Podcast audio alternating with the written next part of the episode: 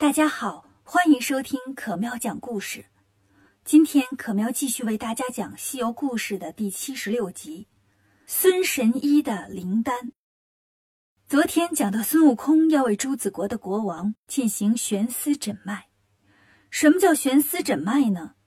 中医大夫看病的时候，号脉是很重要的一项内容。大夫用手指搭在病人的手腕部位，感受脉搏的跳动。来了解病人的情况，而这个悬丝诊脉，据说是用在一些特殊的情况下，比如大夫长得太吓人，病人怕被吓死，可病人又想看病，怎么办呢？大夫就会拿出几根丝线，一头搭在病人手腕上，一头拿在自己手里，这样不见面也能号脉。当然，这种号脉在现实当中是根本不起作用的。孙悟空呢，也要悬丝诊脉。他拿出毫毛变成的三条金线，一头系在国王的手腕上，另一头抓在自己手里，像模像样的按了半天，然后抖了抖身子，把毫毛收回来，说：“陛下，你是不是总觉得心口疼，吃不下饭，睡不好觉，还总冒虚汗？这个病啊，是被吓出来的，名字呢叫双鸟失群之症。”国王听了说：“全对呀，全说对了。”果然是神医呀！那给我开点药吧。悟空就去开药方。唐僧见他出来了，问：“咋样啊？”悟空说：“看完了，现在给他开点药吃。”这时候，那些官员们都围过来问：“神僧长老啊，什么叫双鸟失群之症啊？”悟空说：“就是相思病，就像两只总在一起的小鸟，有一天遇见了暴风雨，两只鸟飞散了。”谁也找不着谁，就思念对方。大家一听，哎呀，真是神医呀！说的太对了。那吃什么药好呢？悟空说：“你们去药房，见药就抓，一样来一点。”王宫里的医生纳闷儿啊，怎么能见药就抓呢？那不得对症下药吗？悟空说：“你都抓了就完了，药我来配。你们把药送到会同馆去，交给我两个师弟。”王宫的医生赶紧去抓药。一样药抓了三斤，都送到会同馆了。孙悟空呢，让唐僧跟自己回去，但国王不答应，非要把唐僧留在宫里。唐僧害怕了，完喽！看见没有，这是要把我当人质啊！你要是能把这国王治好还行，要是治不好啊，咱们师徒是走不了了。悟空笑着说：“师傅，你放心在这待着，该吃吃，该玩玩，我肯定能治好他的病。”孙悟空回到会同馆，八戒迎出来说：“哥，我知道了。”悟空问：“你知道什么？”八戒说：“你是看取经这事儿不靠谱，要自己创业，在这开个大药房啊？”悟空说：“胡说，开哪门子的大药房啊？”八戒说：“不开大药房啊，你弄这么多药来干嘛呀？屋里都堆满了。”悟空笑了：“ 我呀。”是怕王宫里那些大夫把我的药方给学会了。沙僧问：“大师兄，师傅呢？”悟空说：“师傅让那国王留作人质了，等我把他治好了才放师傅回来。”兄弟三个吃了晚饭，天黑下来了。孙悟空也不睡觉，说要等着制药，一直等到半夜。八戒有点挺不住了：“哥呀，你不说制药吗？都啥时候了？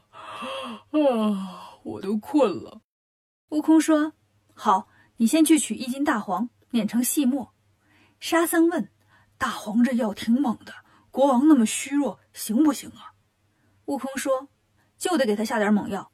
你去取一两巴豆，去了皮，也碾成细末。”八戒说：“这就更猛了，巴豆吃了拉肚子。”悟空说：“就是让他拉肚子。”八戒和沙僧就去碾药。一边撵一边问：“哥，还要啥药啊？”悟空说：“不用了。”八戒听了直心疼：“这么多药，你就用这么点儿啊？多浪费呀！”悟空拿起一个杯子递给八戒说：“兄弟，你再跑一趟，去刮半杯锅底灰来。”八戒和沙僧都奇怪：“哥呀，要灰干嘛呀？”悟空说：“这锅灰又叫百草霜，包治百病。”八戒就去刮了半杯子灰，碾细了活到药里。悟空又把杯子递给他：“你再去让小白尿半杯尿。”沙僧笑着说：“哥呀，哪有用尿做药的呀？”悟空说：“小白可是龙啊，他的尿就能治病。”八戒听了，拿着杯子来找小白，可小白就是不尿。八戒回来对悟空说：“哥呀，你先别管那国王那病了，先给小白治治吧，他都尿不出来了，我看病得不轻啊。”悟空带着八戒和沙僧来到小白身边，小白见人到齐了，就说话了：“师兄，你知道我是龙啊，我那尿多金贵呀，尿到水里，水里的鱼喝了都能变成龙；尿到草上，狗尾巴草也能变灵芝啊，人吃了都能长寿。”悟空说：“我知道，知道。”你就尿点儿，这不是为了师傅，为了咱们取经大业吗？小白纠结了半天，最后点点头，等着，往后一蹲，开始咬牙，使了半天劲儿，才尿出来一点儿。八戒接了尿说：“哥呀，我看你还得给小白瞧瞧病，使这么大劲儿尿这么点儿，还是有病啊！小白平时要多喝水呀。”悟空说：“这就够了，咱吃药去吧。”兄弟三人回到屋里。用马尿和好了药，搓成了三个大药丸子。第二天天一亮，国王就派人过来拿药。悟空把药递给来取药的官员。官员问：“这药名叫什么呀？”悟空说：“叫乌金丹。”官员又问：“用不用什么药引子呀？”悟空说：“一看你就是个行家，我这药啊，要六样东西跟着一起吃，保管吃下立马病好。”官员问。哪六样东西呢？悟空回答：“你听好了啊，半空飞的老鸭屁，激流中的鲤鱼尿，王母娘娘擦脸粉，老君炉里炼丹灰，玉帝带破的头巾要三块，还要五根困龙须。”官员一听，嘴都合不上了。这这些玩意儿上哪儿弄去啊？有没有代替品呢？悟空说：“嗯，有，用无根水吃药也行，效果没那么好。”官员说：“啊，无根水好弄，我让人呢拿着水杯到水边舀一杯，直接送回来，中间不放地上不就行了？”悟空说：“我说的这个无根水，指的是从天上落下来还没掉在地上的水。”官员明白了啊，那就下雨的时候接点就行了。于是赶紧拿着药回王宫了。悟空抬头看看天，晴空万里，心想：这要是等下雨啊，又得耽误些日子。于是对八戒和沙僧说：“我们帮帮他们吧。”说完，念了个咒语，把东海龙王叫来了。东海龙王驾着云来到半空，问：“大圣，找我干啥呀？”悟空说：“想请你帮我们下点雨。”龙王说：“下雨，我得跟雷公大爷他们配合呀。”悟空说：“不要那么多，一点点就够。”龙王说：“啊，那行，等着啊。”龙王打了几个喷嚏，吐了几口唾沫，这天上就下了一阵雨。王宫里的人高兴坏了，赶紧接雨水。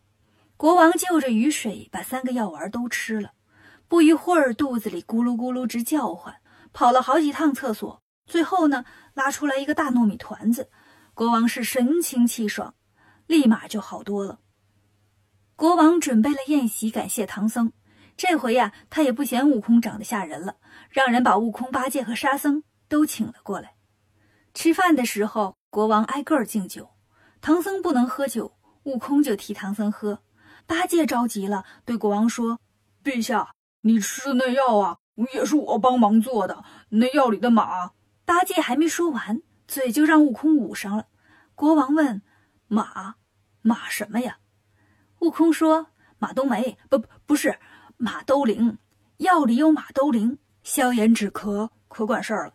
国王说：“哦，这个药用得好，朱长老，我也敬你一杯。”八戒高高兴兴喝了酒，国王又敬沙僧。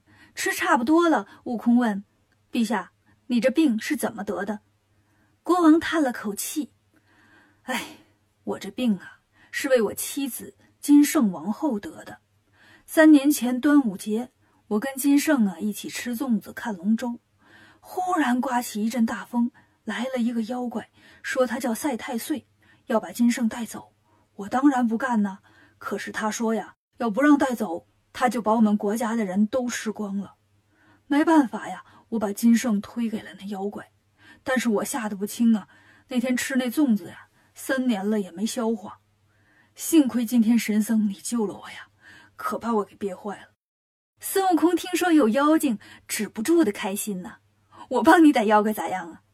国王一听，那可太好了！神僧要是能捉住妖怪，我愿意让你当国王。悟空说：“那不用。那妖怪走了之后又来过没有？”国王说：“来过几回。我害怕呀，就让人造了一座避妖楼。听见风响，我们就躲楼里。”悟空听着挺新鲜，避妖楼啥样啊？国王就带悟空去看。他们来到一块空地，国王让人把一块大石板掀起来，下面是一个大洞。悟空就笑了，心说：“国王这不就是挖了个大菜窖吗？还起名叫避妖楼，这能挡住妖怪吗？只能积点白菜。”于是问国王：“你怎么预测妖怪要来呢？”国王说：“他来这几回呀，我都摸清套路了。他那个风啊……”国王话还没说完，正南方向就刮起了一阵大风。王宫里的那些官员都说：“这和尚乌鸦嘴呀，说妖怪妖怪就来了。”国王和官员们慌得都跳进了地窖，唐僧也跟了进去，八戒、沙僧也要进去，被悟空拉住了。兄弟们，不要怕，帮我认认是什么妖怪。八戒说：“师兄啊。”你这几回怎么还认上亲了？老让我们认妖怪，我不认。正拉扯呢，妖怪过来了。悟空抬头一看，这妖怪长得一双大眼闪金光，四颗獠牙往外长，眉毛胡子红似火，爪子尖尖，拿着枪。悟空问：“你们认得不？”八戒和沙僧都摇头。悟空说：“好吧，你们在这保护师傅，我去找他问问。”孙悟空跳上云头，来到妖怪面前。他会跟妖怪说些什么呢？关注可喵讲故事，订阅《少儿西游记》，更多精彩等着你。